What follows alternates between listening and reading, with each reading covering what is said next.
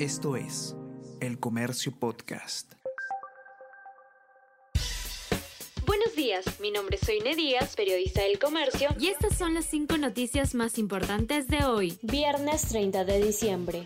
Subcomisión aprueba denuncia de la Fiscalía de la Nación contra Pedro Castillo por tres delitos. Con 16 votos a favor, 6 en contra y una abstención, la Subcomisión de Acusaciones Constitucionales del Congreso aprobó este jueves el informe final que acusa al expresidente Pedro Castillo por los delitos de organización criminal, tráfico de influencias y colusión por los actos de corrupción cuando estaba en el poder.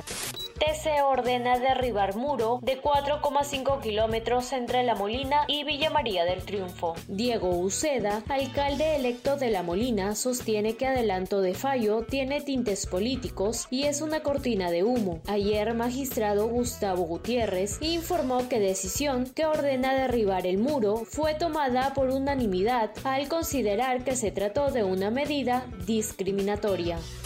Mininter deja sin efecto rotación de tres capitanes PNP que integran el equipo especial anticorrupción. A queja de la coordinadora del equipo especial de fiscales contra la corrupción del poder, Marita Barreto, sobre el retiro de cuatro agentes del equipo especial de la PNP, surtió efecto. Titular del Mininter, Víctor Rojas, ratificó que el mayor David Medina, también del grupo que dirige Harvey Colchado, sí pasará al retiro por renovación de cuadros. El comercio reportará desde hoy la situación en las carreteras minuto a minuto durante el verano. Se acaba el año y uno de los principales problemas que enfrenta Lima es la congestión vehicular tanto en vías nacionales como urbanas. Como parte de la campaña Pasa en la calle, el comercio reportará minuto a minuto sobre el tráfico en la Panamericana Sur durante todo el verano.